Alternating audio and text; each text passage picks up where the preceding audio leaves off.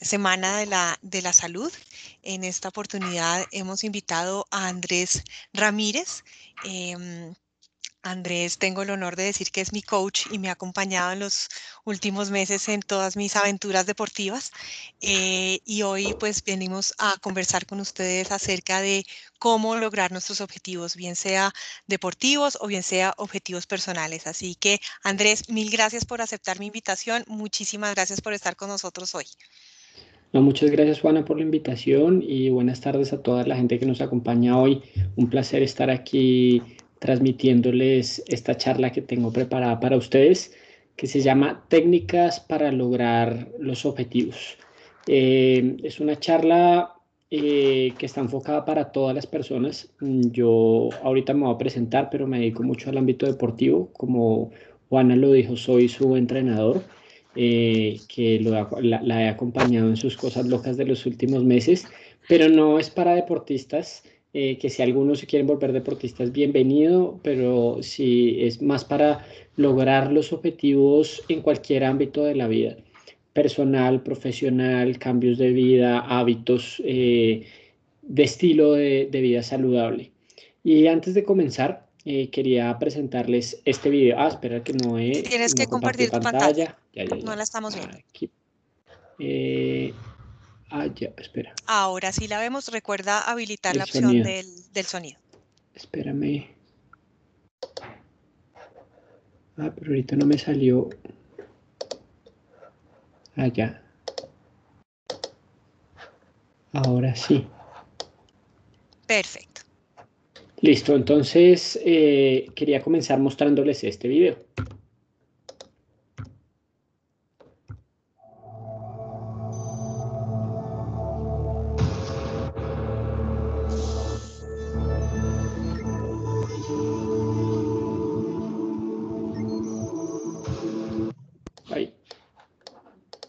就这样。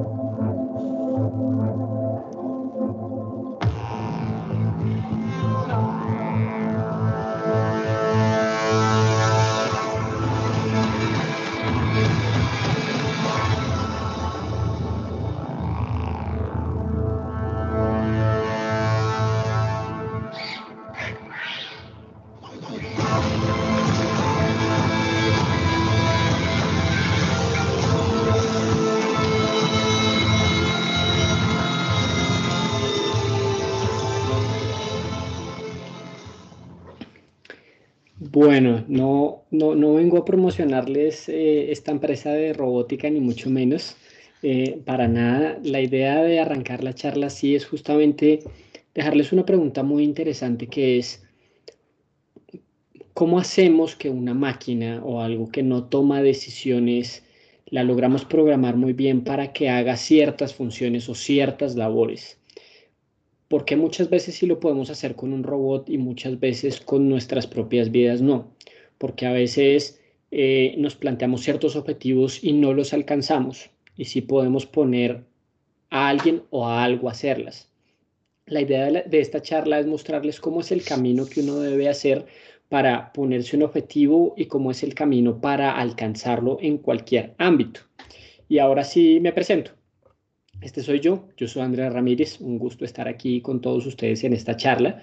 Eh, soy entrenador del equipo más grande de running y triatlón en Colombia, eh, donde tengo más de 20 años de experiencia deportiva a nivel profesional y recreativa.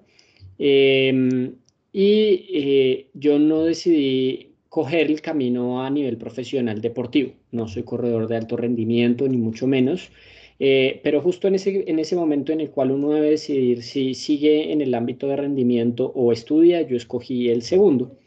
Eh, soy ingeniero mecánico de la Universidad de los Andes aquí en Colombia, con una maestría en ingeniería mecánica directamente en el área de dinámica de sistemas mecánicos, donde hice mi tesis de maestría en una cosa que se llama dinámica de componentes mecánicos, que es básicamente un zapato para correr. Dentro de eso, pues aprendí mucho de la ingeniería y de, estar del área de, eh, dentro del área de dinámica, aprendí algunas cosas de sistemas de control y lo que he hecho es dedicarme a llevar la ciencia y la ingeniería al mundo deportivo a todo nivel. Entreno personas, desde personas muy principiantes que quieren comenzar a correr a personas que ya hacen cosas como medio Ironman o full Ironman, maratones, etcétera, esos también los entreno. Y la gracia es que todas estas personas tengan esas herramientas de, de, ciencia y tecnología muy a la mano y que no sea tan empírico. Y dentro de eso, pues me he convertido en divulgador de la ciencia del deporte, donde le enseño a la gente estas cosas curiosas de la ingeniería aplicada en el deporte, lo que está detrás de los zapatos, lo que está detrás de los métodos de entrenamiento, eh, lo que es verdad, lo que es mentira, lo que son mitos, lo que es más artesanía y lo que sí es realmente ciencia dentro de esto y hasta y, en dónde va, porque la ciencia no siempre tiene que tener una respuesta a todo. De hecho, la ciencia muchas veces es no sabemos de aquí para allá qué hay y eso es hasta a veces muy bueno. Y dentro de esto, hace un año, exactamente un año, me embarqué en una gran eh, hazaña eh, a nivel personal, deportivo y profesional que transformó mi vida. Pero antes de decirles qué era, les quería mostrar eh, el video con el que se vendió este proyecto, que es este.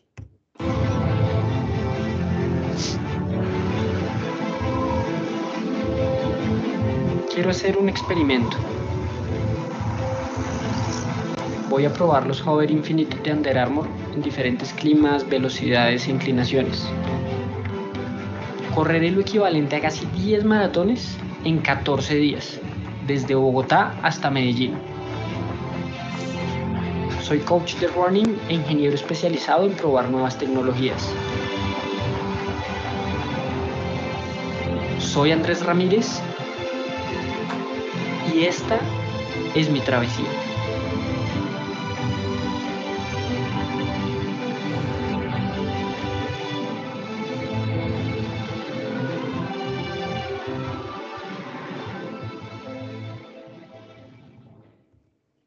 Entonces, hace un año me embarqué en la gran travesía de correr de Bogotá hasta Medellín. Los que no conocen Colombia, Colombia es un país lleno de riquezas por muchas partes y una de esas es su riqueza geográfica, donde tenemos tres cordilleras con todos los climas, con todas las costumbres diferentes, con diferentes tipos de vegetación y de, flora y fauna, eh, donde su capital, Bogotá, está en la cordillera oriental eh, y Medellín está en la cordillera central. Para ir de una a otra hay que subir un poquito eh, una de estas cordilleras, bajarla por completo, cruzar una y arrancar a subir la otra y bajar otro poquito y ese es el trayecto. Tiene 400 kilómetros de distancia, 400 kilómetros para los que no saben del mundo del running son casi 10 maratones. Una maratón son 42.2 kilómetros, que es la distancia más larga que se corre a nivel olímpico. Hay cosas más largas como ultramaratones, pero a nivel olímpico lo más largo es la maratón. Eh, definida así a ojo, no, no, no, no es que haya algo que haya llevado que sean 42 kilómetros, pero sí es la distancia más larga y es lo más retante, es con lo, con lo que suena, sueña todo deportista en algún momento recreativo o profesional, es correr la maratón en algún momento. Em, y son casi 10 maratones de un, de un lado a otro, donde generalmente un corredor profesional corre una o dos maratones al año debido al impacto físico que tiene. Esto enmarcado en probar unos zapatos como objetivo más publicitario y de, de campaña de activación de marca, pero en el fondo iba en, en una transformación de vida. Yo estaba en un momento complicado en mi vida personal que ya estaba afectando mi vida laboral por completo. Eh, y ahorita les voy a contar bien cómo fue todo ese proceso para que realmente se armara, pero muchas cosas se dieron para que se diera el reto y justamente para que se cumpliera. Pero dentro de esto seguro se imaginan todo lo que viví. Y una de las cosas que dentro de lo que me enfrentaba era al desnivel que esto tiene. El desnivel se refiere a qué tanto subo en total eh, en todo el recorrido. Entonces, si yo sumo todas esas subiditas, el desnivel termina siendo 8.000 metros de desnivel. En el planeta Tierra hay solo 14 montañas que miden más de 8.000 metros de altura. Es decir, que yo hubiera subido alguna de esas montañas en este recorrido. Entonces, la altimetría era, era algo complicado, los días, eh, y que únicamente iban a ser mis piernas que me iban a llevar dentro de las dos ciudades más importantes. Así que aquí les tengo el video como el ultra resumen de lo que fue la travesía hace un año.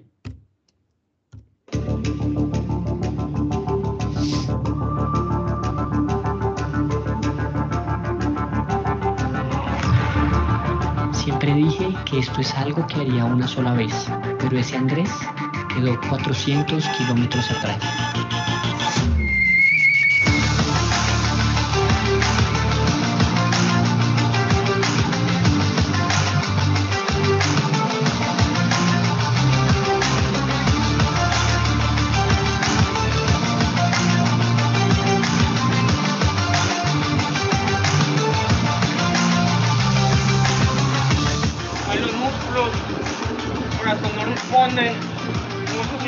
Se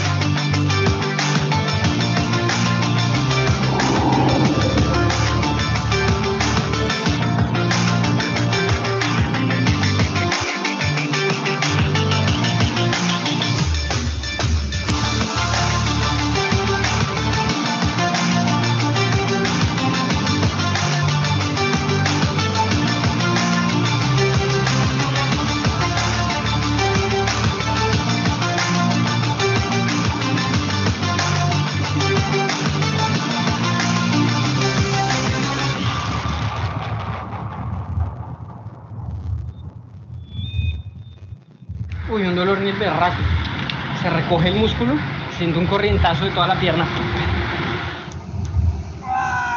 Todo estaba bien, la energía estaba bien. Pero este me preocupa mucho porque se, se rompa. se rompa el músculo porque ahí no puedo seguir.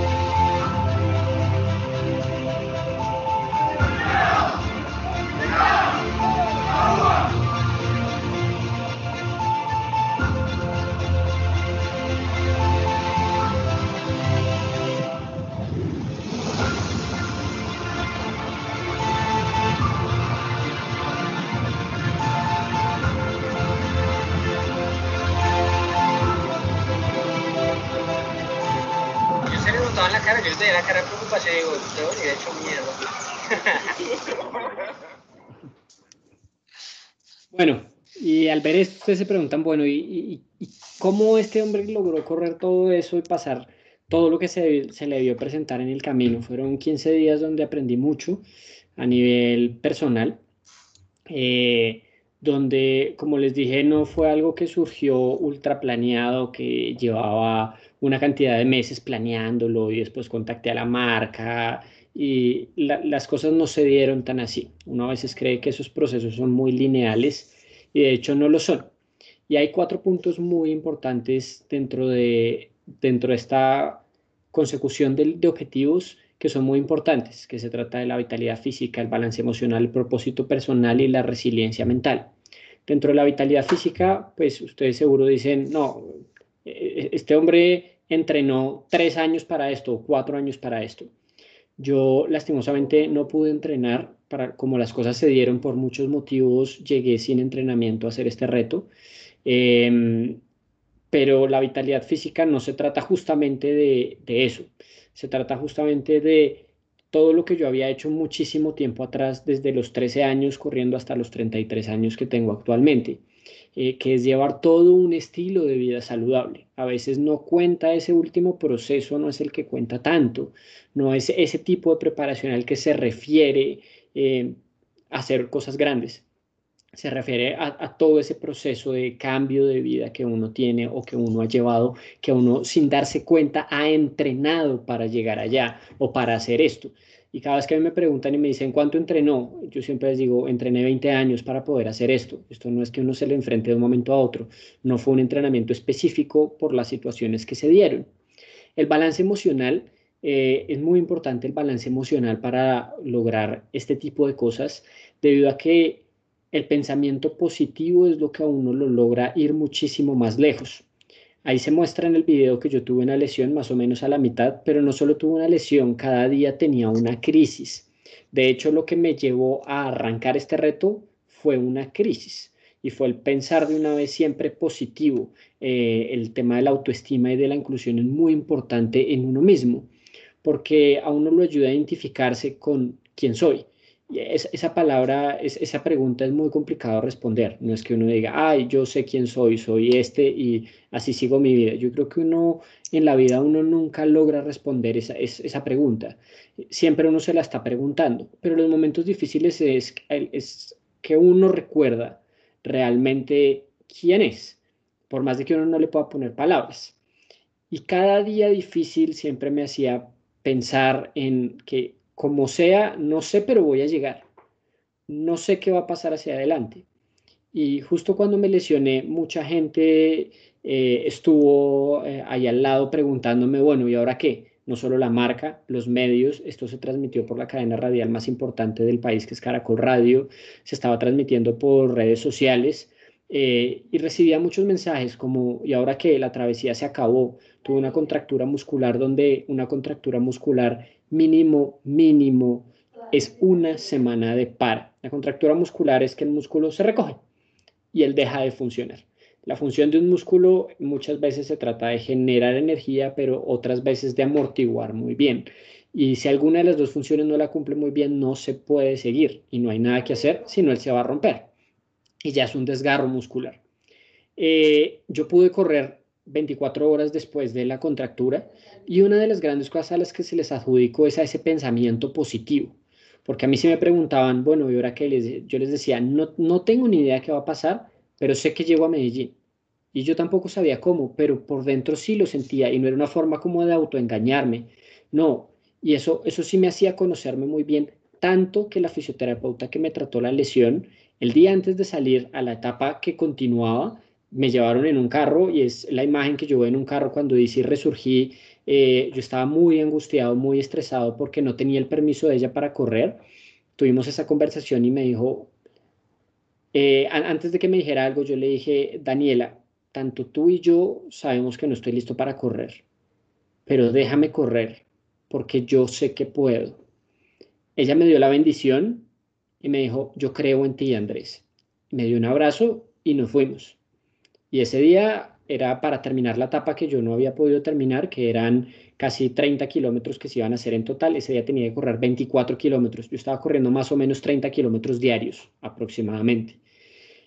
Y sí, el balance emocional hace, hace eso. No es que me lleve a tomar una mala decisión o imprudente, sino en situaciones difíciles, en serio, a balancear las cosas y tomar la decisión correcta. Y el propósito personal es otro ámbito muy importante, es el siguiente que uno, que uno debe tener muy en cuenta. Y es que si todas estas cosas difíciles que se me presentan, yo no tengo ese propósito personal, voy a desistir en el camino. Ese propósito personal es justamente el por qué nació. Entonces, como les dije, yo no estaba pasando por una buena situación personal y no es que yo haya creado esto para o impulsar mi empresa, mi marca personal eh, o ganar plata con la, con la marca, no. La cosa fue yo estaba en un centro comercial, ya llevaba un proceso de meses pasándolo mal, estaba en un centro comercial hablando con uno mismo como cuando uno a veces habla con uno mismo.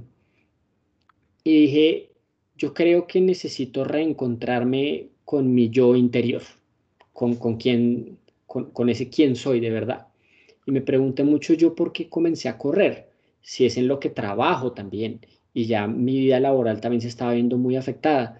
Eh, y me acordé de ese niño chiquito que comenzó a correr a los 13 años, que comenzó a correr porque vio a sus hermanos correr en una media maratón, que es exactamente la mitad de una maratón, 21.1 kilómetros, y los vio llegar y yo veía a la gente llegar de esa carrera los veía físicamente muy golpeados, pero por alguna razón cruzaban la meta y se ponían felices. Y yo solo decía, pues lo que vivieron allá en ese camino debió ser muy emocionante para que lo duro que le está pasando, ellos, ellos lleguen contentos. Yo quiero vivir eso, como sea, pero quiero vivir eso. Entonces, un año después de que vi a mis hermanos en esas, em, me preparé para correr 10 kilómetros, un poquito menos de la mitad de media maratón. Em, y justo en la inscripción me preguntaron, ¿10 kilómetros o 21? Y yo sin pensarlo dije 21. Y es la hora que todavía tengo los regaños de mi mamá aquí en la oreja de, ¿a usted qué le pasa? ¿Pero por qué? ¿Pero no sabe a lo que se enfrenta? ¿Le puede dar algo? Pues era un niño que pesaba menos de 45 kilos. Seguramente muchos de ustedes tienen hijos de 13 años, un poco menores o mayores. Se imaginarían él corriendo una media maratón sin que eh, mis papás no saben que ni siquiera yo estaba entrenando para hacer 10 kilómetros. No tenía un entrenador, nada, y les dije, voy a hacer una media maratón pues el regaño fue gigante, pero pues ahí estuvieron acompañándome haciendo mi primera media maratón donde me transformó. Me transformó porque justamente el momento en el que uno se siente vulnerable es en los que uno realmente se reconoce y se conoce a sí mismo muy bien. Y yo quería volver a sentir eso. Yo quería volver, no solo es un reto por hacerlo, un reto inalcanzable, una locura porque sí, sino yo quería eso. Entonces dije, voy a correr Bogotá-Medellín ese domingo en la tarde y levanté el teléfono, llamé a la agencia de publicidad de la marca con la que hice esto y les dije, voy a correr Bogotá-Medellín, ¿ustedes ponen la ropa? Si no, igual yo arranco. Y así, y me dijo un momento, Andrés, espere, que esto, esto puede ser bueno, esto no sé qué, esto dice más. Y se demoró muchísimo más, pero ellos sí se fueron montando en el cuento y ya no fue solo poner la ropa, ellos hicieron toda la producción, pusimos un, eh, la activación de marca detrás que era probar los zapatos, porque justo trabajo como, como reviewer de zapatos para correr, entonces pues pusimos los zapatos, etcétera, pero era, en el fondo era un proceso personal, donde ese propósito personal era el que no importaba lo que lo que yo, lo que iba a pasar en el camino, yo igual iba a seguir. Entonces, en esos momentos de crisis o en la lesión, no importaba si yo desistía, si yo ya había cumplido esa meta, que dentro de lo que a mí me habían preguntado haciendo este gran proyecto, me metieron en una sala, me pusieron una cámara y me pusieron a hablar sobre esto.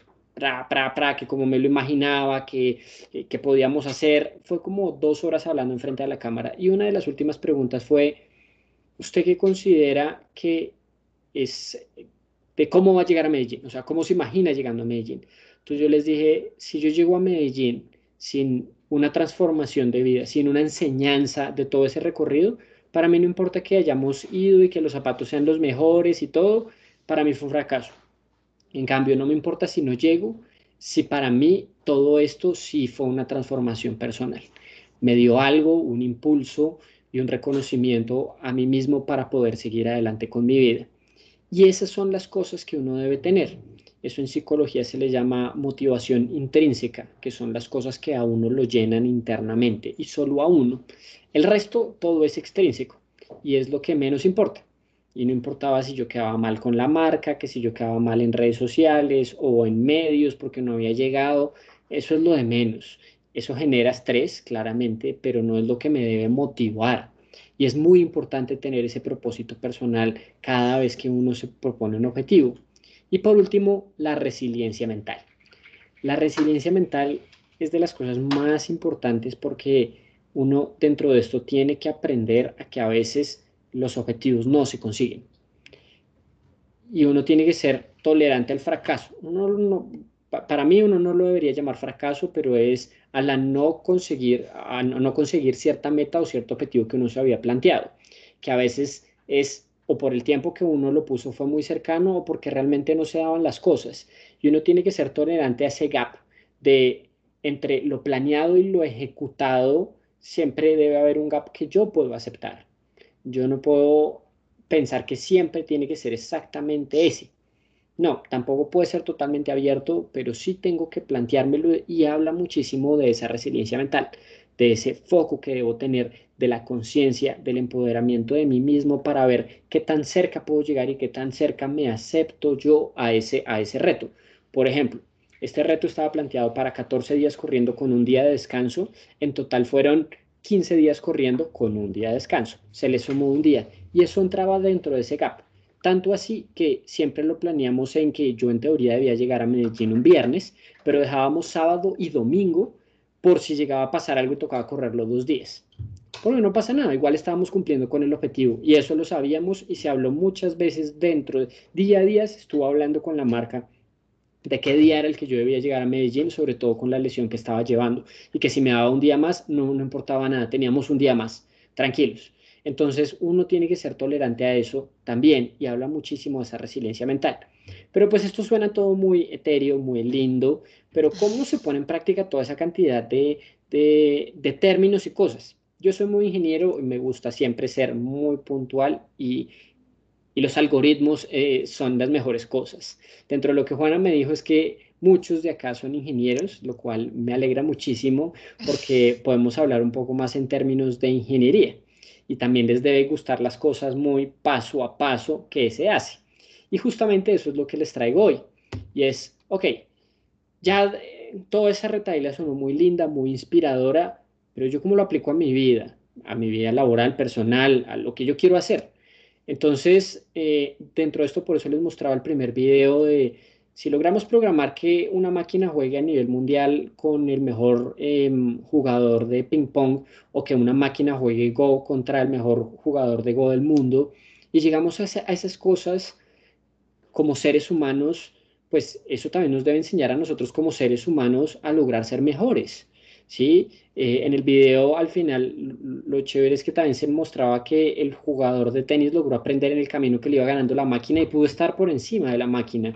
Y creo que muchas cosas de las que hacemos con las máquinas de programación podemos aplicarlas a nosotros mismos y hacer cosas aún mejores. Y, y sí tiene que ver con esa sinergia que poco a poco vamos a seguir aprendiendo cada día más a llevar esa, esa, esa, sinergia entre lo que la tecnología, la robótica y la programación nos puede dar y, los seres humanos.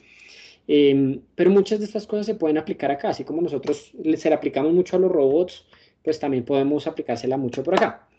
Entonces, ¿Cómo logro hacer que una máquina cumpla una función determinada? Pues generalmente los algoritmos son nuestra herramienta más fuerte, que es haga este paso, luego este paso, luego este paso, luego este paso. Una toma de decisión puede ser A o B, tome este camino, si es A, tome este camino, si es B, y haga esto. Y somos muy buenos poniendo las cosas en algoritmos y definiendo un problema así. Eh, ponerlo en un algoritmo es sacar todas las variables que afectan eso y, ver qué es solo un, qué son tomas de decisión, qué son definiciones y qué es solo un proceso tras uno de otro. Y todo se trata realmente en cómo controlo la ejecución de una función. ¿Cómo la puedo controlar? Porque cuando yo pongo un objetivo no es solo un paso a paso, porque sería muy lineal y ese algoritmo funcionaría muy fácil. Y si pasa esto A, si pasa esto B y lo voy haciendo. Pero generalmente no se trata de eso porque pasan muchas cosas en las cuales yo sí tengo que controlar la situación para que si me, se me sale esto, cómo vuelvo y lo cambio y seguro se sale, y cómo lo mantengo dentro de un proceso y una línea de proceso. Eso en ingeniería se llaman sistemas de control. Lo que rige la robótica se llaman sistemas de control, donde seguramente muchos de ustedes son mucho más expertos que yo, porque eso se usa en plantas de producción, en maquinaria, eh, donde los sistemas de control se rigen eh, a nivel macro y a nivel micro. Em, pero esto, ¿cómo lo podemos poner en nuestra vida? Entonces, lo primero que uno tiene que hacer es definir ese objetivo. ¿Qué es lo que yo quiero conseguir a cualquier nivel? Para este caso les traigo un ejemplo simple, que es tengo un balancín con una pelota. Y esa pelota, el objetivo que tengo que hacer es que ese balancín quede en la mitad, quede balanceado con la pelota en la mitad. Ya, es lo que yo tengo que hacer. ¿Qué es lo que yo puedo hacer con ese balancín? Pues moverlo. Así como está en este momento, lo que pasa es que por gravedad esa bola va a caer hacia la parte izquierda, pero no va a quedar balanceada. Entonces seguramente subo el balancín y la pelota vuelve y cae hacia el lado derecho. Y así me puedo quedar, pero el objetivo es que quede en la mitad. Esto en un robot, ¿cómo sería? Eso sería algo así.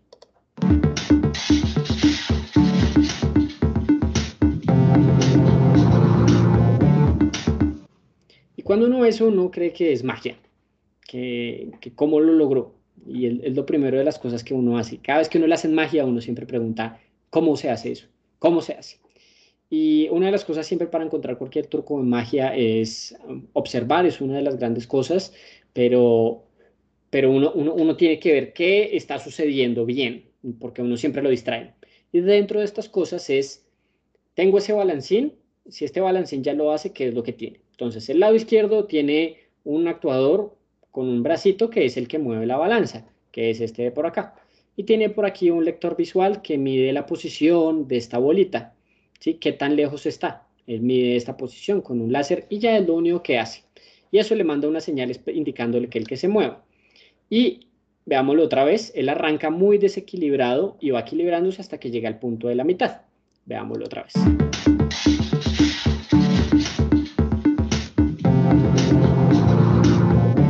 Y así de rápido es que uno logra balancear algo por medio de, ese sistema de control. No es algo tan lento como uno creería que me quedo jugando un montón. Ahorita vamos a ver que ese jugar hace parte de, pero realmente esto lo hace muy, muy rápido. Donde al principio lo que él hace es tratar de balancear la bola, mueve el brazo, llega a la bola, la regresa rápidamente, llega a una posición donde está en equilibrio, pero no está en la mitad y al final hace un ajuste pequeño. Ahorita eso va a ser muy importante para ese proceso que vamos a ver. Pero ahí quedó balanceada y ahí lo terminó de afinar. Eh, y ese es el primero, lo primero que uno tiene que tener. Ahora vamos a ver cómo es que se logra hacer esa magia de esto. El segundo punto es lograr identificar qué puedo controlar yo dentro de este sistema. ¿Qué es lo que yo puedo controlar? Entonces, está una acción, que es yo muevo el balancín con ese actuador o con mi mano, no importa, lo que sea, y cuál es la consecuencia, que la bola se mueve. Y lo tengo que identificar. Suena muy tonto, pero muchas veces no lo hacemos. Siempre queremos ir ya a meterle mano a esto. En este ejemplo uno quiere y es pongo la bola acá en la mitad, pongo las manos en el balancín y trato de hacer equilibrio y a tratar de que, en vez de decir, ¿qué es lo que yo puedo controlar? Ejecuto y qué consecuencia trae. Es muy importante este paso, donde viene el paso número 3 que se trata de observar todo el fenómeno. Y aquí hay algo que quiero resaltar y es, me tengo que tomar el tiempo que sea necesario. No es solo ya creer que sé. Y pasa muchísimo y nos pasa a todo ámbito y en el ámbito medio deportivo pasa muchísimo. De hecho, los deportistas muchas veces creen saber cómo se deben entrenar. Todo es el 99.9%. Y no, nunca se toma uno ese tiempo para realmente aprender. ¿Y qué es lo que sucede? Pues me pongo a jugar con eso. De aquí tenemos que aprender muchísimo de los niños. Ustedes han visto que un niño nunca se aburre haciendo algo. Uno le pone a jugar con este balancín y él se puede quedar el día entero. Y uno dice, pero la bola solo se mueve de un lado al otro. Él se puede quedar ahí. Pues lo que está haciendo es aprender que no es solo que si la bola se va, si yo muevo el balancín hacia abajo, la bola se va hacia abajo y regreso, sino él aprende que si lo freno desde antes, la bola se regresa, que si lo muevo rápido, cómo responde la bola, y se pone a jugar, a jugar, hasta seguro hace quién sabe qué, que hasta uno viene y le enseña. Uno le dice, ay, mira lo que puedo hacer con este balancín y la bola. Así no fuera el objetivo. Pero uno sí se tiene que tomar ese tiempo totalmente necesario de observar qué pasa, qué pasa, qué pasa, lejos de lograr el objetivo. Ahorita solo qué pasa. ¿sí? Ese es el punto número tres.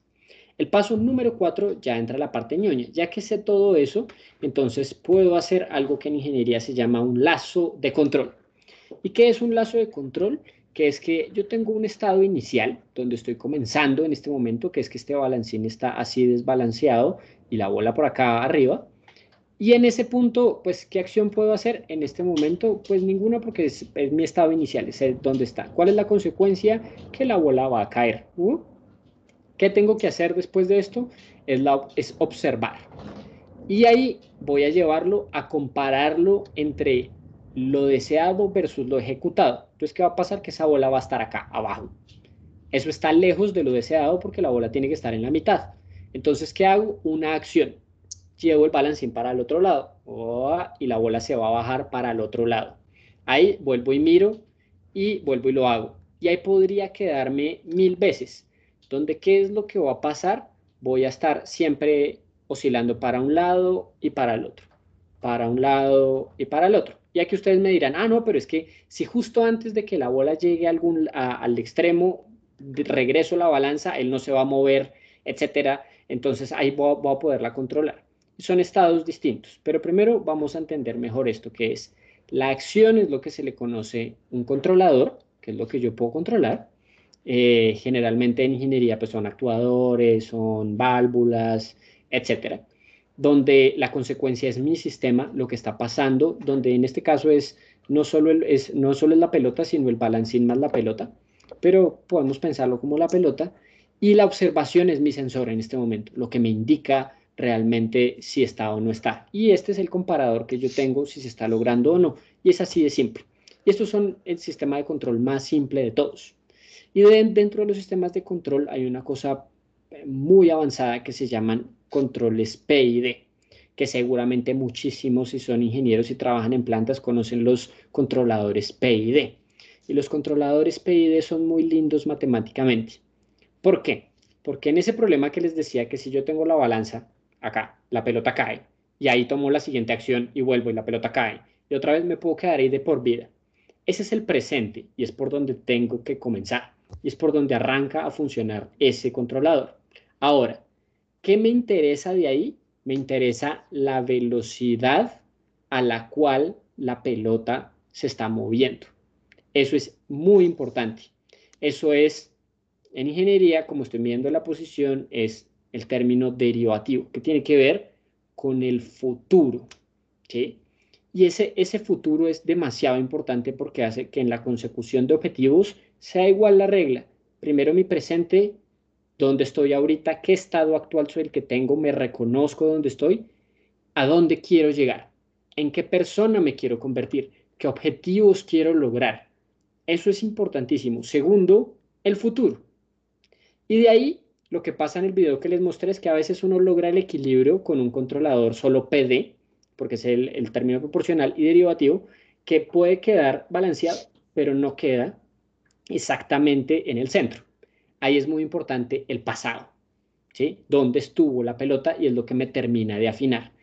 Y eso también entra en la consecución de objetivos, digamos que el último punto es mirar mi pasado.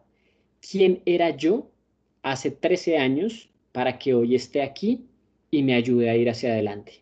Tengo que encontrarme con ese niño interior, pero tuvo que haber sucedido hasta, hasta el punto en el que yo reconociera mi estado en el que estaba, en el que hacia dónde quiero ir, en qué, qué, tipo de persona, no es deportivamente como es que quiero ser famoso o algo así, no, no, eso es extrínseco, netamente intrínseco, en qué persona me quiero convertir y qué actos del pasado me han ayudado en esa búsqueda de ese camino sentirme vulnerable en mi caso, ¿sí? Entonces, ahí ya tengo armado perfectamente todo como debo hacer esto. Claro, eso también suena como medio utópico, como armar un objetivo así. Día a día uno también tiene que tener estos controladores para muchos microsistemas. De hecho, los sistemas, los lazos de control cerrados se pueden unir entre ellos con muchos otros lazos de control y tener cosas gigantes. Y en las plantas de producción a veces son cosas muy, muy grandes. Eh, y muchas veces lo que hacen los ingenieros es ir a hacer el tuning y únicamente, y eso funciona. Y así se hacen botellas, se hacen alambres, se hace acero, se hace absolutamente de todo en ingeniería. Los sistemas de control son una maravilla y son una maravilla para entrenar personas. En serio, son, son son muy buenos, donde pues generalmente para entrenar personas pues muchas veces el controlador es uno como entrenador haciendo cambios y ajustes en planes de entrenamiento y cosas así, pero es con la misma idea, si yo tengo claro quién es la acción, la consecuencia y la observación, puedo escalarlo tanto como quiera.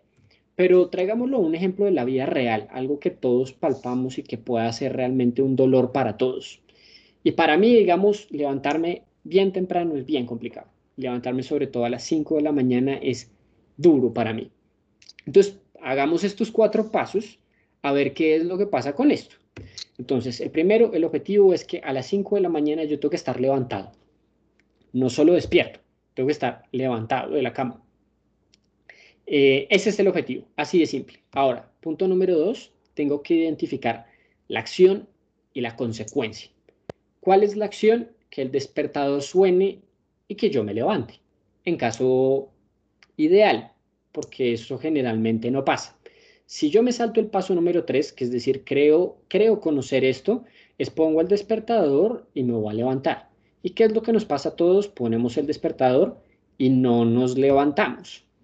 Entonces hay que hacer el paso número tres y es en el que todos estamos generalmente, que es que tenemos una, dos, tres, cuatro alarmas y hasta a veces programamos otra ese mismo día mientras hay cinco minuticos más y la programa. Y eso hace parte de ese punto de observar. Y lo observo y no pasa nada, todavía no estoy tratando de conseguirlo. Eh, nosotros nos quedamos hasta acá, el, el ya y acepto esas tres alarmas ya, ya las estoy aceptando, pero no es cierto que estamos cumpliendo el objetivo que es justo a las 5 de la mañana estar de pie en la cama porque terminamos a las 5.05, 5.06 o si logramos levantarnos a las 5 nos acostumbramos a que sean tres alarmas y ese no era el objetivo inicial, el objetivo inicial es tengo una alarma y me levanto, entonces no se ha conseguido ese objetivo. Entonces, ¿qué tengo que hacer? Cuatro, armo mi lazo de control, simple, donde voy a poner el controlador es el despertador, mi sistema soy yo con la cama y que esté levantado, ese es mi sistema, y el sensor, pues el reloj, ¿qué horas son? Que pues muchas veces el reloj y el despertador son uno mismo. Pero justo que, que yo vea que esa es, esa es la hora. Y voy a compararlo, y voy a estarlo comparando. Compararlo con respecto a qué, a ese objetivo inicial que yo me puse. Porque yo también puedo, puedo estar cumpliendo el levantarme esa hora, pero de mal genio, incómodo. Eh, sí, creo que mal genio es el que más cuadra conmigo porque siempre me levanto de, mal genio, pero eso entra de, dentro de ese paquete del objetivo. Sí, yo me puedo levantar, pero también de buen genio. Eh, y puedo intentar esto 10.000 veces y no lograrlo. Y yo llevo años de años haciéndolo así y no lo logro y siempre es por la noche, mañana me levanto y me levanto temprano y, arranco a trabajar a tal hora y hago esto, esto, esto, esto y esto. Y pasa que el primer acto del día es que estoy peleando con el despertador y me levanto ya tarde y ya no logro hacer todo lo que iba a hacer porque hay muchas variables que siempre afectan ese objetivo, variables que yo no tengo en cuenta la noche anterior. Por ejemplo, que voy a dormir menos, que comí mucho, que estoy muy cansado porque entrené, muchas cosas que yo no logro tener en la cabeza en el momento de acostarme y que uno se puso ese objetivo. Entonces aquí viene el punto y es que no somos robots. Si fuéramos un robot, pues fácil, lo programamos dentro de un algoritmo que apenas suene esto, eh, él hace esto y lo, y lo hace. Pero como son tantas variables, por eso los sistemas de control son muy adaptativos en el tiempo. Y no somos robots y hace que aparezca el quinto y último paso más importante, que es entrenar esto. ¿Cómo es que se debe entrenar esto? Y es donde el entrenamiento entra eh, a, jugar un papel muy importante. Solo hasta ese punto, hasta cuando llegamos al paso quinto. Si no, no va a valer mucho la pena. A veces solo de una vez se lo ponemos a entrenar y ya, y creemos que el entrenar la despertada no es importante, y de hecho no lo hacemos. Uno, ¿qué es lo que hace como entrenador o, o entrenando personas? Uno siempre aísla a la persona de las variables que lo afectan. Por ejemplo, vamos a correr nuestra primera carrera de 5K pues yo de una vez no lo pongo a correr 5K. Seguramente primero arrancamos con cosas más pequeñitas, hacemos cosas de intervalos, aprendemos a correr, aprendemos a hacer velocidad, aprendemos a, pasar por el kilómetro 2, 3, a hidratarnos, muchas cosas en el camino porque son muchas variables, pero yo comienzo a enseñarle a esa persona para cada una de esas variables y hay que aislarla por completo. No la voy a meter en una carrera de 5 o 10 kilómetros sin saber nada de ella o pretender de una vez hacer toda una simulación de eso. Y es lo que nosotros estamos haciendo, pretendemos hacer, qué pretendemos hacer una simulación de todas las variables que afectan. Y no, hay variables que afectan en unas personas muy grandes y en otras menos importantes. Y eso hay que tenerlo claro. En unos, para, los que unos esas variables no los afectan casi, para otros sí. Eh, y eso es muy importante. Y en este caso, entonces, ¿cómo sería para el caso de levantarme? Si yo necesito realmente levantarme y aislar la mayoría de variables y solo dejar las más importantes, es pues voy a entrenarlo en la noche antes de dormirme. ¿Por qué? Porque dormido generalmente estoy en un estado de inconsciencia donde esas variables me afectan mucho. El que estoy cansado, descansé mal, tuve pesadillas y quiero dormir otro rato, etc. Entonces lo que tengo que hacer es que el cuerpo por naturaleza lo haga, se genere un hábito. Entonces tengo que hacerlo. Esto transformó mi vida, aunque yo estoy también en ese proceso de este mismo ejemplo, solo este ejemplo. Entonces, por la noche pueden llegar a hacerlo esta noche y esta noche se van a acordar de mí. Entonces, ponen el despertador, pero entonces acuéstense, digamos, a las 8 de la noche y ponen el despertador 8.02 de la noche. Ustedes dirán, pero ¿para qué? Háganse como si están acostados, entren como en ese estado de relajación total, sin pensar en nada, no es ya va a sonar el despertador, no en otra cosa, y esperen a que suene el despertador. Suena el despertador, apago el despertador, me levanto y voy al baño, que es el objetivo que realmente tengo, porque tengo que estar levantado a las 5 de la mañana. Y lo voy a hacer, y voy a regresar a la cama, y voy a hacerlo después 8.04, y lo voy a hacer exactamente igual, y otra vez. Lo puedo hacer 3, 4 veces en la noche. No es que de una vez vaya a ser magia, pero ya va a haber un cambio. Yo apenas lo hice la primera vez, al otro día sonó el despertador muy temprano, lo apagué, me levanté, llegué al baño y me regresé a la cama pero ya hubo un avance. Eso es importantísimo. Uno ahí se puede frustrar, pero justamente aparece el tema de la resiliencia mental que hablábamos muy al comienzo, eh, donde eso hace parte de ese gap, de ese lazo de control en el que voy en este momento sigue, pero tengo que ajustarlo. Bueno, eh, la próxima noche voy a volverlo a hacer, voy a seguir entrenando el hábito, voy a seguir entrenando el hábito hasta que ya se volvió un hábito que ni siquiera lo pienso, de una vez suena el despertador y me levanto suena el despertador y me levanto. Y es la forma en la cual se generan hábitos. Eh, que hay en mil teorías, hasta esos días, esas teorías de fuércense 21 días, que después de 21 días se genera un hábito.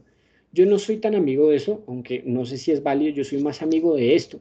Si yo aíslo todo y lo entreno, puede que me pase los 21 días, porque si dicen, no, es que un hábito se genera el 21 y en el 22 todavía no lo logro, me va a frustrar. Y puede que el tiempo sea distinto para todos. Pero si yo lo sigo entrenando y sigo entendiendo las, variables que está afectando, si todavía no lo logro, ¿por qué no lo estoy logrando? No, me levanto, llego al baño y me regreso a la cama. ¿Qué es lo que está pasando? Si ya llego al punto que me tengo que bañar en la noche para seguir entrenando, pues bueno, yo no creo que llegue a eso, pero si hay que llegar a eso, pues se llega a eso con tal de que, con tal de lograr el objetivo. Y eso hace que uno ya logre en este punto aprender muy bien de esto. Y de hecho es como ya logramos programar a veces cosas como las redes neuronales. Las redes neuronales es también como una caja mágica que, que, todos creemos que es, que es magia, pero la verdad es una cosa en la cual él lo único que está haciendo es unos, unos movimientos muy puntuales, muy bien programados y compara ciertos resultados a unos resultados objetivos que tiene. Y él los logra ir ajustando unas perillitas haciendo el tuning. Ese tuning que uno hace como ingeniero en un sistema de control o en una máquina con un, con un, con un controlador y que uno le hace el tuning para que lo haga, él lo hace automáticamente un computador. Ahora, eso, eso es la inteligencia artificial.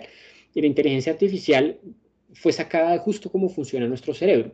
Y nuestro cerebro hace ese tuning todo el tiempo de nuestros hábitos, de nuestro comportamiento. Y así funcionan las neuronas y justamente por eso es que el entrenar se trata de eso. Y generalmente, como deportistas como las que tengo como, como Juana, días complicados que tienen día a día del trabajo, familiares, de estrés, ya han hecho que su, que su vida tenga el deporte adentro de una manera que como sea quieren montarse en la bicicleta. Sí, estoy cansado, tuve un día duro, pero quiero llegar a montarme la bicicleta, que uno creería que es quiero llegar a la cama también hay días que uno puede estar peleado, pero lo, normal es que uno quiera montarse en la bicicleta o quiera correr o quiera salir a correr, porque ya es un hábito donde el cuerpo espera que el resultado siempre es óptimo y sabe y le hace check a eso. Y son grandes cosas que nos ha dejado la, programación, la computación y el control que podemos es ahora hacer ingeniería a la inversa. Eso que nos sirve a nosotros. Esto era lo que les quería traer. Eh, es un ejemplo bastante simple que uno creería, bueno, ¿y esto cómo se logra a, a, grandes escalas? Uno no se tiene que ambiciar por cosas grandes. En el momento en que uno comienza a hacer cositas pequeñas, uno se va dando grande. ¿Cómo puede llegar después a correr 400 kilómetros con una metodología así de simple? O cosas como lograr objetivos en equipos de trabajo, que eso hablábamos en la charla por la mañana, y que uno lo puede extrapolar a todas partes con cinco simples pasos y era justamente lo que les quería traer hoy. Eh, muchas gracias a, todos. Súper, Andrés, pues muchas gracias, muy interesante. Aquí ya tengo una pregunta de, los participantes. Dice, ¿cómo aprender a automotivarte cuando te quieres rendir? Eh, esa pregunta creo que es muy común. Em, generalmente el, el, proceso por el cual uno arranca, uno arranca siempre muy motivado. Apenas uno se puso ese objetivo de que uno quiere, eh, no sé, cambiar hábitos alimenticios, comenzar a hacer deporte, bajar de peso, muchas cosas. Uno arranca muy motivado. Y después uno cae, cae, cae hasta que desiste. Y uno, uno pierde la motivación en el camino. Entonces, como les decía, la motivación hay dos lados. Una cosa que depende de, de uno mismo, son las cosas que a uno lo llenan internamente y hay otras cosas extrínsecas que son buenos resultados, premios, castigos, en muchos casos reconocimiento del entorno o de los compañeros, etcétera. Eso hace parte de nuestros motivadores y en el lado laboral eso se ve mucho. Uno a veces quiere reconocimiento por el trabajo que uno hizo y eso hace parte de, pero no, no tiene que ser ese motor. Y generalmente muchas veces uno cae en esa, en esa motivación porque uno se le olvida esta parte y está pendiente de la otra y no llega. Y generalmente es porque esta uno la puso o muy cerca o no la tuvo presente. Y estas como son poco controlables, dependen del ambiente externo, un reconocimiento del jefe, un ascenso, un aumento, un bono. Si no llega a llegar o si no lo logro alcanzar, me voy a desmotivar por completo. Y pasa también en el ambiente deportivo de si voy a hacer un 10K en X marca y no llega, o me desmotivo. O que yo esperaba mejorar muy rápido comenzando.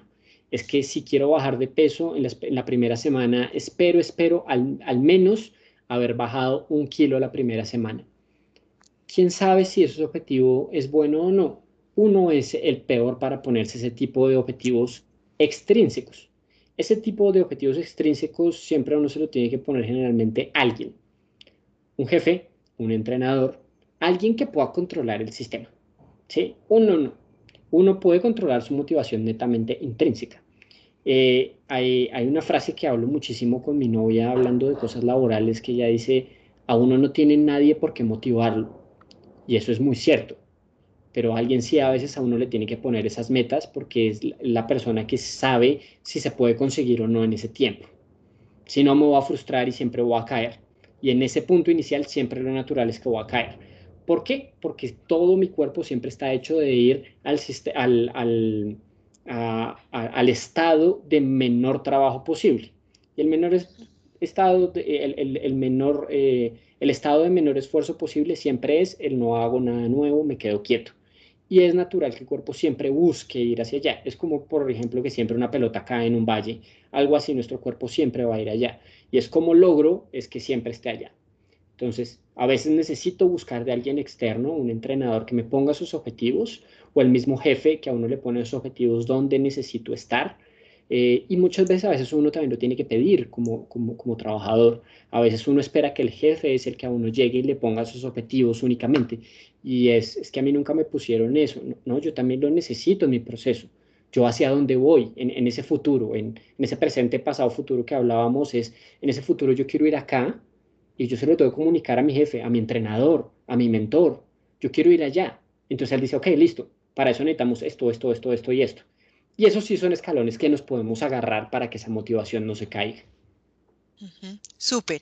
Aquí están haciendo una pregunta que no tengo ni idea de que están hablando y espero que tú sí sepas.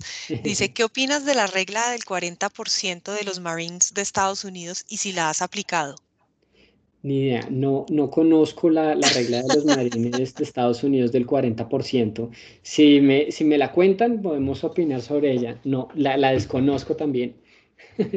Habrá que, habrá que investigar más o, Rafael, si quieres como explicarnos un poco sobre la regla, mientras tanto, em, aquí es, dice, resiste, es, es de resistencia mental. No, no, tengo mucha más información. Voy a averiguarla, voy a averiguarla si acaso. debemos esa, esa respuesta. Sí, quedo debiéndola.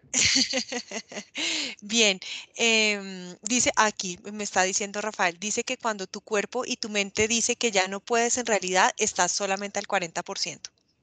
Ok, no sé si exactamente sea el 40, si ellos lo dicen seguro es por algo, sí creo que cuando uno dice no puedo más, eh, uno no está en su 100% de eso sí estoy seguro porque hay muchas cosas que, que afectan el, el, yo puedo muchísimo. Muchas cosas internas, externas y del entorno de uno. La familia, las personas, lo que a uno lo empujan, etc. Entonces, cuando yo pasé los momentos bien difíciles en la travesía, eh, había momentos en que no quería dar un paso más, que en serio decía, y no sé qué va a pasar mañana, y yo iba pensando, hoy solo tengo que terminar, pero no es que yo pensara como es que voy a defraudar a mucha gente si no llego. No, no, no. Creo que eso nunca cruzó por mi mente. Pero yo sí sentía la energía de las personas muchas veces. Sí realmente sentía que todos los mensajes que la gente me escribía muchas veces sí eran ese motor que yo en otra circunstancia hubiera soltado la toalla antes. Y en ese punto, si, eh, si, no los hubiera tenido, seguramente sí lo, lo dejaba. Pero igual ellos no están haciendo el trabajo por mí. Ellos por más energía que me transmitan de buena energía, energía mecánica como tal, pues no me pueden dar. ¿sí? Depende únicamente de la energía mecánica que yo puedo generar, que mi cuerpo puede transmitir. Eh, pero sí se puede llegar en el momento en que esa fuerza, si a uno lo, lo logra hacer pasar esa barrera, para que el cuerpo llegue a un límite superior. Y de eso sí estoy de acuerdo que es una cosa que a uno le hace dar ese poco más son a veces diferencias marginales en cuanto a deportistas de alto rendimiento o equipos de, de, trabajo también de desempeño que a uno lo logra e, ese poco más y sí tiene que ver con el entorno que a uno lo puede empujar un poco más de, lo que uno puede dar.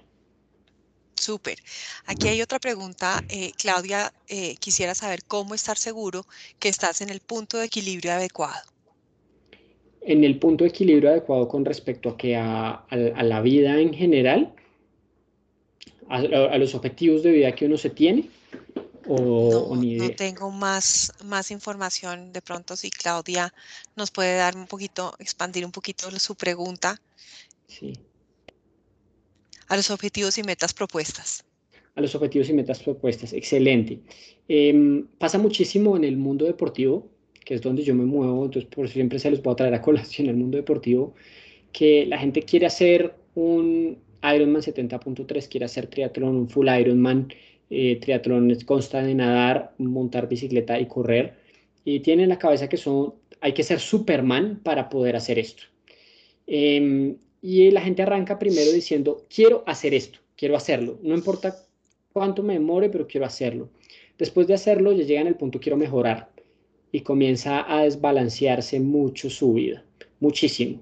Porque comienzan a decir, quiero mejorar aquí, quiero mejorar allá, quiero mejorar esto. Como hay que entrenar tres deportes, generalmente se entrena el tiempo como si uno hiciera un deporte, pues se entrenan tres. Entonces lo que pasa es que uno es malo en los tres.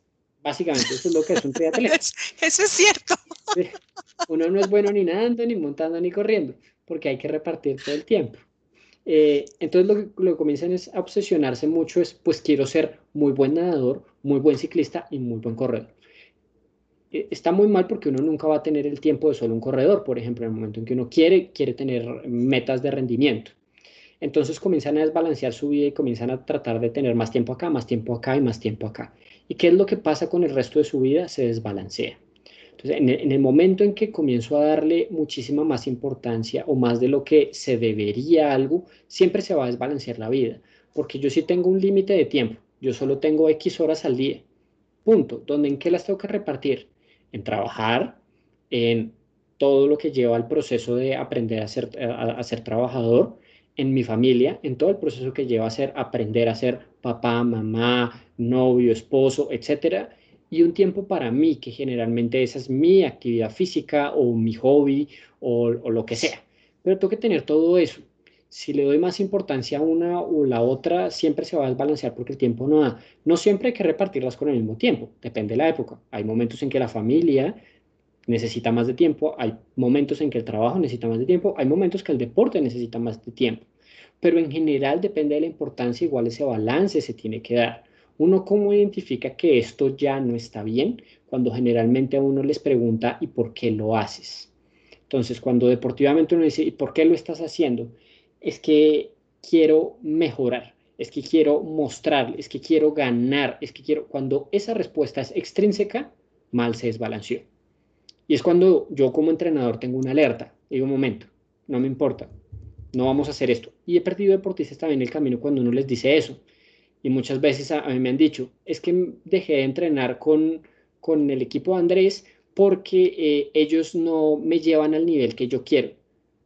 Yo, yo no estoy interesado en ese tipo de deportistas porque para mí, ya cuando se desbalancea esto, lo que estén ganando en un lado lo están perdiendo por otro. Y es la forma en la cual yo logro identificar que están desbalanceados en la vida. Y creo que, creo que esa era, era, era la respuesta que estabas buscando. Súper, Andrés, gracias. Una pregunta que yo creo que, aunque no me la están haciendo por el chat, pero es la pregunta que uno siempre se hace. Y es, ¿cómo comenzar? ¿Cómo, ¿Cómo, comienzo? Porque entonces yo me acuerdo cuando yo inicié este proceso contigo y tú y yo nos conocimos que me dijiste, bueno, ¿qué quieres hacer? Dije yo, yo quiero hacer un 73, quiero hacer el Ironman de Cartagena 73. Y yo quería hacerlo, pero ¿cómo, cómo impulsas tú o cómo logra uno comenzar? Que yo creo que para mí es el paso más grande. Sí, el, primer paso es el más difícil porque está acompañado de miedo por la incertidumbre, por lo que uno no sabe.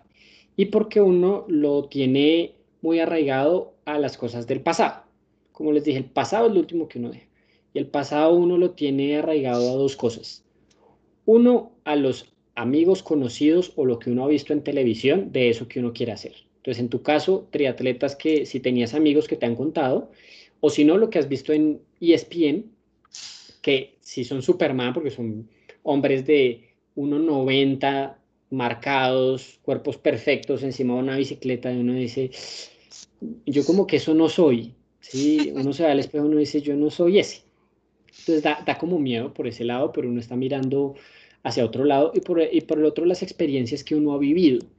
Y a mí me pasa mucho que si recibo muchos deportistas, quiero correr, pero es que siempre odié correr en el colegio, porque el profesor de educación física me puso a hacer siempre ese test de Cooper o me castigaban corriendo. Y lo primero que hay que hacer es derrumbar eso. Y lo primero es el estado actual, reconocer en lo que estoy. Y de ese reconocimiento, el sentir miedo está bien, está totalmente es, sano. Del, ok, tengo miedo porque no sé a qué me voy a enfrentar, sé que lo quiero hacer, sé que quiero cruzar esa meta, pero no sé lo que implica este proceso y no sé si lo vaya a lograr. Perfecto, yo tampoco tengo la respuesta, pero lo primero es saber en el punto en el que estoy. Ahora, ¿cómo doy ese primer paso? ¿A dónde quieres llegar? Entonces, era donde yo te decía, ¿qué quieres hacer? Quiero hacer mi primer 70.3. Ok, Dentro de eso, ¿qué es lo que quieres? Quiero terminar. Es, lo que quiero hacer. Yo me imagino cruzando esa meta. Vamos hacia el futuro. Excelente. Pues, punto número dos. Punto número tres. Voy hacia el pasado. ¿Cuál es tu historia deportiva? ¿Qué has hecho en el deporte? No, yo nunca hice nada de deporte o yo corría en tu caso y ya quiero meterle la bici, esto. Ok, excelente. Tenemos todo para arrancar e identificar muy bien los cinco pasos. ¿sí? Y ahí sí es Ok, listo, primero. Objetivo número uno, ya tenemos que llegar allá. Objetivo número dos, em, consecuencia y, acción, consecuencia. Que es, vamos a hacer entrenamiento y qué va a pasar con tu cuerpo. Y eso sí se hace muchísimo porque viene, es el paso número tres, observar, observar dentro de ese plan ideal de entrenamiento que comienza a pasar con tu cuerpo y con tu vida en general. Yo voy metiendo entrenamiento, tú vas asimilando entrenamiento o no, o se desbalancea tu vida laboral, etcétera, y estamos en eso tin, tin, tin, durante mucho tiempo, donde ponemos esos escaloncitos para no perder la motivación, carreras secundarias, vamos a hacer una primera media maratón acá, vamos a hacer un chequeadito de bici por acá, unas triatlones pequeñas, un sprint por aquí puede ser, etcétera, hasta antes de llegar a, al Ironman 70.3. Y justamente el controlador se trata de eso, de, de, tener eso y estarlo entrenando y entrenarlo y entrenarlo. Y así es como debería ser todo el proceso y como uno logra dar ese primer paso que es el más complicado. Ok. Y bueno, ya dimos este primer paso. ¿Qué tipo de ayudas puede uno tener para quedarse en ese camino? Porque a veces, a veces uno como que se le pierde el norte. Entonces, ahí está, ahí yo siempre he creído que el entrenador como tal no es la persona que solo te pone el entrenamiento, sino es esa persona que te acompaña sobre todo en esos momentos donde se pierde el norte. Porque muchas veces uno, uno metido en el problema es muy complicado. Es más fácil cuando otro se ha salido eh, y lo ve desde afuera.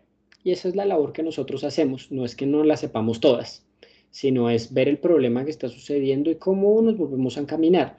Porque a veces el problema no es solo netamente deportivo, y creo que ese, ese es, esa es la función de nosotros como, como deberíamos ser más mentores, porque a veces no nos sabemos la respuesta. Yo no te digo, es que tienes que hacer esto, esto y esto y esto. En el entrenamiento muchas veces sí, pero a veces estamos experimentando ambos. ¿sí? En, la suma de más volumen de entrenamiento, en cambiar esto, aquello, en, en, la vida personal de cada uno. Creo que con cada uno yo siempre trato de conocer mucho su familia justamente por eso, para que se vaya balanceando y eso nunca lo logremos descuidar. Pero entonces para no perder el norte, yo siempre digo, lo mejor es, darle esa responsabilidad a alguien que sabe del tema. Hay mucha gente que es suficientemente autónoma y puede autoaprender y autoaplicarse cosas y llevar bien el proceso. Es gente muy dura y creo que cada uno lo tiene en ciertos aspectos de la vida. Creo que todos somos muy autónomos en algo y en cosas que somos cero autónomos y depende de esa escala es que le doy la importancia a ese tercero, donde ese mentor no necesariamente puede ser un entrenador, a veces puede ser mi pareja, a veces pueden ser mis hijos, a veces sí puede ser un entrenador, pero yo tengo que tener un mentor, esa persona que ha pasado por ese camino y que no conoce la respuesta, pero es capaz de analizar las cosas para poder volver a encaminar. Y todos tenemos que tener mentores en todos los objetivos que nos pongamos. Entonces, si mi objetivo es bajar de peso, por más de que yo no tenga un nutricionista, aunque lo más recomendable es eso, pero si yo soy muy autónomo dentro de eso, sí tengo que tener personas en las cuales yo me inspire y hace parte de, esa mentoría. Y por eso los mentores son muy importantes en la vida de, todo el mundo y en ese, en qué tipo de persona me quiero convertir, que es el paso número dos de todo esto. Sí, de, ir hacia el futuro en el, en el controlador. ¿Sí? Y, lo, tengo que tener presente. No siempre es el mismo, a veces cambia, ¿sí? Está bien, pero tengo que tenerlo, si no, no va a funcionar. Y trayendo pues esta metáfora a la, al ámbito laboral, pues esos son los que son los líderes. Mm. Eh, como lo que, lo, lo, que un líder logra realinear, mover estas variables para poder volver a, a, a, enrutar a las personas a sus, hacia sus eh, objetivos definidos. Sí, Bien. Eh, aquí tenemos otra pregunta. Dice, el tiempo es una variable que puede afectar el lograr los objetivos. ¿Cómo lo controlo? Eh, el, tiempo es muchas veces una variable no controlable. No muchas veces, casi siempre. Casi siempre. Es una variable que corre, que corre y solo corre continuamente. Ni sabemos ni por qué corre, pero está ahí. ¿Cuál es el gran error del tiempo? Siempre nosotros estamos en contra del tiempo porque hay que poner tiempos y en el ámbito laboral hay que poner y hay que poner cronogramas muchas veces, pero hay que saber que muchas veces el no conseguirlo también está bien.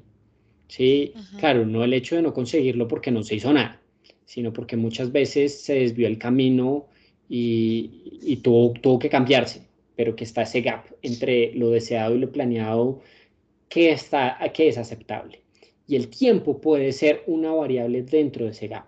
Eso sí, pues yo no puedo controlar el tiempo, no lo puedo hacer, ¿sí? no, no, puedo hacer que un proceso sea más rápido que otro. ¿sí? Yo, no, yo, no, yo no te puedo decir a ti como deportista, Juana, eh, em, es que mañana vas a clasificar un mundial. Hay procesos que mínimo duran un tiempo, que pueden ser más que eso. ¿sí? Y eso sí toca cuadrarlo entre los dos muy bien porque si no, hay, sí, la frustración es demasiado grande que sí hace que, que, que uno desista, que entra dentro de todos esos objetivos personales que uno se plantea a final de año. Y es, bueno, quiero comenzar a hacer ejercicio. Y uno no dice quiero comenzar a hacer ejercicio, sino quiero volverme más juicioso que todos los días está en el gimnasio. Pero ¿por qué pasamos de 0 a 7 días? ¿Sí? es la pregunta. Porque uno no se lo está controlando. Uno se pone esas metas porque uno es duro con uno mismo, porque uno está metido ahí. Pero ya alguna persona sabiendo de deporte le dice, tranquilo, podemos comenzar con dos, tres veces a la semana, 20 minutos al día. Entonces, pero no es muy poco. ¿sí? Y uno siempre quiere acelerar todos los procesos. Y es la, la única forma de controlar eso es dilatarlos más en el tiempo, muchísimo más.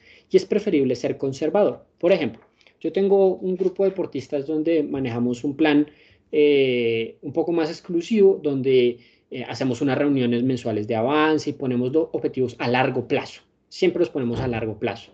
Entonces yo hago unas predicciones de su rendimiento a partir de, de cómo vienen algunas predicciones de tiempo muy conservadoras, muy, muy, muy conservadoras. Tan conservadoras que yo casi con certeza sé que siempre vamos a estar por debajo de eso, siempre vamos a estar mejorando. Y eso hace que ellos siempre vayan motivados con respecto a ese objetivo. Lo tenemos a cuatro años y yo lo cierro año a año de cómo deberíamos ir. Entonces cerramos esto este año y siempre van un poquito mejor, así sea bien poquito. Y ellos se van a motivar mucho porque lo que sienten es que han estado controlando el tiempo muchísimo mejor. Entonces es una ilusión el controlar el tiempo, pero eso es una herramienta, digamos, que yo uso para poder llevar a que el deportista ascienda, que está, que está controlando muchísimo más el tiempo y que pueda llevar procesos a largo plazo.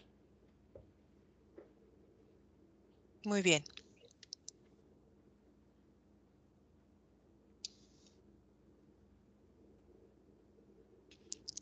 Ok, me había perdido un poquito, creo que se me fue la, eh, red un poquito.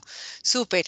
Em, esta mañana, Andrés, yo te hacía una pregunta eh, sobre historias inspiradoras. Eh, tú bien lo dijiste esta mañana, al principio, em, que tú entrenas al equipo más grande de Colombia y claramente has tenido que ver bastantes historias de vida. Cuéntanos una, compártenos una, una de esas historias inspiradoras. Bueno, Juana, dentro de todas las personas que yo he conocido, ya, yo ya he tenido el placer de conocer a más de mil deportistas que han pasado por mis manos, em, donde hay muchas historias de vida impresionantes. De hecho, he aprendido que cada persona lleva su vida muy diferente a otras y son mundos, universos totalmente distintos, que a mí me alimentan mucho y, he ganado mucho como, como persona. Y hay unas que sí marcan un poco más que otras. Y una de estas es justamente una niña que comenzó a correr conmigo, que quería comenzar a correr, a hacer sus, primeras carreras de 10 kilómetros, que es por donde comienza casi todo el mundo, a hacer sus primeros 10K. Em, y tenía unos problemas de anemia arraigados a unos problemas alimenticios un poco duros. Eh, ella no me lo dijo de una vez de entrada, no es como yo soy así, así, me dijo yo solo quiero hacerlo. Y yo comencé a darme cuenta que su entrenamiento debía ser muy distinto al resto, no evolucionaba tan rápido como los demás. Eh, entonces yo comencé a hacer modificaciones, yo la acompañaba, muchas veces en entrenamiento desistía, entonces yo iba al lado de ella, corría al lado de ella. Eh, en ese momento el equipo nuestro era muy chiquitico, eh, y entonces yo los acompañaba para arriba y para abajo en, todo eso, entonces la, la acompañaba a ella mucho. Y ella ya comenzó a contarme su historia de vida, y era por lo que estaba pasando. Em, lo cual me impactó mucho porque la anemia es un déficit en los glóbulos rojos en la sangre y los glóbulos rojos son los que tienen la función de llevar el oxígeno a nuestros músculos. Es decir, casi que nuestra gasolina. No es nuestra gasolina, pero es, es uno de, los mecanismos por el cual se genera esa gasolina. Y es muy importante, muy, muy, muy importante. Entonces hacía que le dieran las pálidas, ella se frustraba mucho, no encontraban la razón por la cual eh, tenía esto, pasó por muchos exámenes em, y era bien complicado. Y comenzó a mejorar eh, en su estado de salud, su nivel de glóbulos rojos comenzó a llegar al nivel que era, que comenzó en rendimiento a mejorar, pero de una forma que uno no se imagina. O sea, yo no me lo esperaba, fue como de esas estrellas que uno no espera. Yo, no, yo, yo, yo trato de no construir estrellas deportivas, no es mi función, no es mi labor, pero fue como de la nada comenzó a correr impresionantemente rápido, claro, es entre comillas, eh, es como se dopaban antes los ciclistas, los ciclistas se sacaban sangre y luego se le inyectaban otra vez para tener más glóbulos rojos y poder rendir muchísimo más. Pero más allá del nivel deportivo al cual llegó, a mí me impresionó justo es el acompañarla en ese proceso y entender que cada persona lleva un proceso muy distinto y que uno tiende a compararse mucho con los demás y que uno como entrenador a veces también compara deportistas, pero hasta que uno no entra a la vida de la persona y encuentra todas las cosas que la están afectando, porque no es solo su estado de salud, porque estaba pasando eso, cómo es su vida personal, cómo es su familia. Dentro de eso generamos una relación tan cercana que yo soy el padrino de matrimonio de ella. Eh, ella no vive en Colombia, ella vive en Europa y seguimos en contacto y sigo siendo su entrenador. Eh, ya ella está eh, muy bien de salud, pero nos lleva a tener lazos muy, muy, muy cercanos entre lo que yo era su entrenador o mentor, a lo que ella era una deportista mía y tenemos una relación muy cercana. Súper, Andrés, qué lindo. Aquí me están preguntando que cómo se puede elegir un deporte que le guste. Buena, buena pregunta. Esa, esa pregunta también la tuvimos en la sesión de la mañana. Entonces yo, yo, yo, te preguntaba, Juana, ¿tú cómo logras identificar entre estos tres deportes cuál es el que te gusta más? Pues mira, eh, para mí correr, eh, digamos que era lo que yo hacía, lo que lo que había hecho antes, eh, y es como lo que más cómoda me siento y lo que más satisfacciones me ha traído. Pero probando los otros dos deportes, encontré también muchas satisfacciones en la bicicleta. Entonces ahora también me gusta mucho montar en bicicleta. Sí, ahí es, eh, a, todos los triatletas les pasa algo así y siempre les pregunto de cuál es el que más les gusta, porque es el que uno comienza a meterles más también en el entrenamiento, pues uno tiene un gusto y para ese gusto hay que probar, eso, eso es clave, probar eh, para saber que a uno le gusta algo. Sí, es, mm, a, mí, me ha cautivado mucho a los niños cómo ellos comienzan a identificar qué les gusta o no. Los niños son esa, es, es yo, yo, yo soy tío de, de tres niños y siempre al verlos crecer me ha intrigado mucho eso, como él sabe que le gusta el limón y no la naranja. ¿Sí? Él cómo lo sabe. Eh, tiene que probar, tiene que comparar, pero muchas veces hay amores también a primera vista. Y hay, hay, hay, hay cosas que uno tiene una afinidad muy cercana a eso y uno cómo lo sabe. es justamente ese que uno tiene empatía. Y uno porque tiene esa empatía, porque justamente su carga genética con lo que uno se está desarrollando hace clic hace clic de una vez, siempre. Eh, ya como somos adultos, siempre tenemos que probar y encontrar eso. Y como les mostré en, ese, ese, ese, diagramita del controlador, ese controlador generalmente mejor graficado tiene su parte presente, pasado, futuro, matemáticamente también lo tiene, pero ahí es muy importante justo ir al pasado, al final, y es, ok, ¿qué es lo que me gustaba a mí también de chiquito? Es muy importante antes de entrar y probar de todos los deportes. O sea, mucha gente, no, a mí me encantaba en serio jugar a la lleva, saltar lazo, muchas cosas que a uno le llamaban la atención y uno debería tratar de tener ese, ese hobby también de grande. ¿Por qué? Porque cuando yo soy pequeño, los alelos que hacen que cierta carga genética se exprese se desarrollan cuando uno es chiquito y tiene que ver con el ambiente en el que uno crece. Entonces, yo puedo ser genéticamente mejor que Nairo Quintana. Yo puedo serlo. El problema es que yo no me monté una bici desde tan chiquitos. Entonces, mi genética no se puede expresar porque no tiene esos alelos. Está ahí. En cambio, Nairo lo hizo tan chiquito que hasta genéticamente puede no ser superior a nadie. Pero se desarrollaron también que la poca, la poca carga genética que tiene lo hace ser quien es. Entonces, yo siempre les digo a la gente, ¿qué les gustaba cuando eran chiquitos? mucho. ¿Qué era? No, es que me encantaba, si, si vamos a correr y odian correr, pero me dicen es que me encantaba jugar a la lleva. Seguramente vamos a tener entrenamientos más de intervalos porque les gusta correr rápido. Y naturalmente corren rápido. Tienen las fibras musculares, tienen los tejidos y ellos se sienten muchísimo más cómodos que si los pongo a correr 30 kilómetros un día.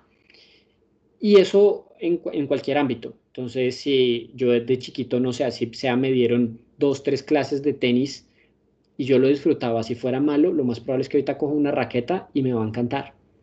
Y es la forma en la cual uno encuentra qué es lo que le gusta y qué no le gusta. Muy bien, súper. Bueno, Andrés, y ya para terminar, y te hice esta pregunta por la mañana, pero te la hago eh, ahora en la tarde. ¿Qué viene ahora como reto personal después de la travesía, que fue una cosa grandiosa, que los que te conocemos seguimos por redes y, y nos emocionamos mucho? Bueno, ¿qué sigue? Bueno, Juana, aún no sé, Eh, espero no, no, tener que vivir una situación de vida complicada para dar un segundo salto grande. Eh, la travesía 2.0 se viene hablando, la pandemia nos hizo frenar muchas cosas, queremos también que sea más a nivel regional y juntar países. Eh, se habló de cruzar Colombia entera corriendo.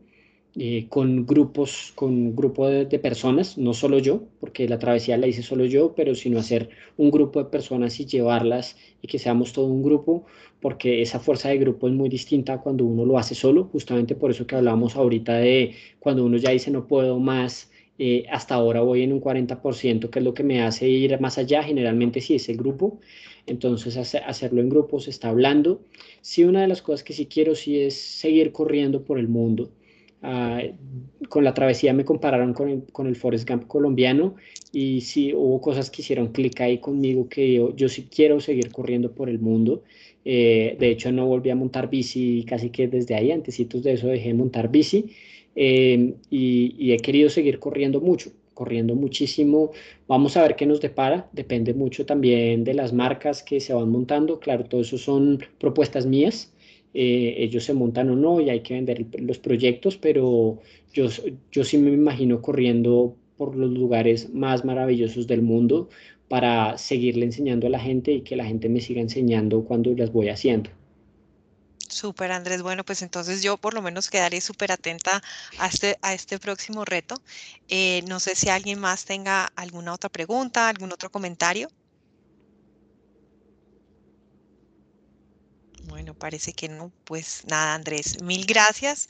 Mil gracias por, por tu tiempo con nosotros, por todas tus enseñanzas, por un sistema eh, que, que, es, que es simple, pero que uno puede eh, aplicarlo a cualquier objetivo eh, personal, laboral, deportivo de la vida y ayudarnos pues en este propósito, en estos propósitos personales. Mil gracias, mil gracias a todos por su participación. Espero que les haya gustado y les haya servido las enseñanzas del día de hoy. Muchas gracias Juana, muchas gracias a todos los que estuvieron presentes hoy. Espero que así sea, hoy prueben lo del, lo, del celular, eh, que lo intenten, eh, para que se den cuenta que esos, esos, pequeñas cosas que uno puede estar modificando en la vida generalmente llegan a grandes transformaciones. Eh, y, y, pues muchas gracias, agradecido con todos, con tu invitación Juana y con, y con todo el mundo. Mil y mil gracias. Muy bien, gracias. Abrazo para todos, que estén bien, buena semana. Gracias, hasta luego.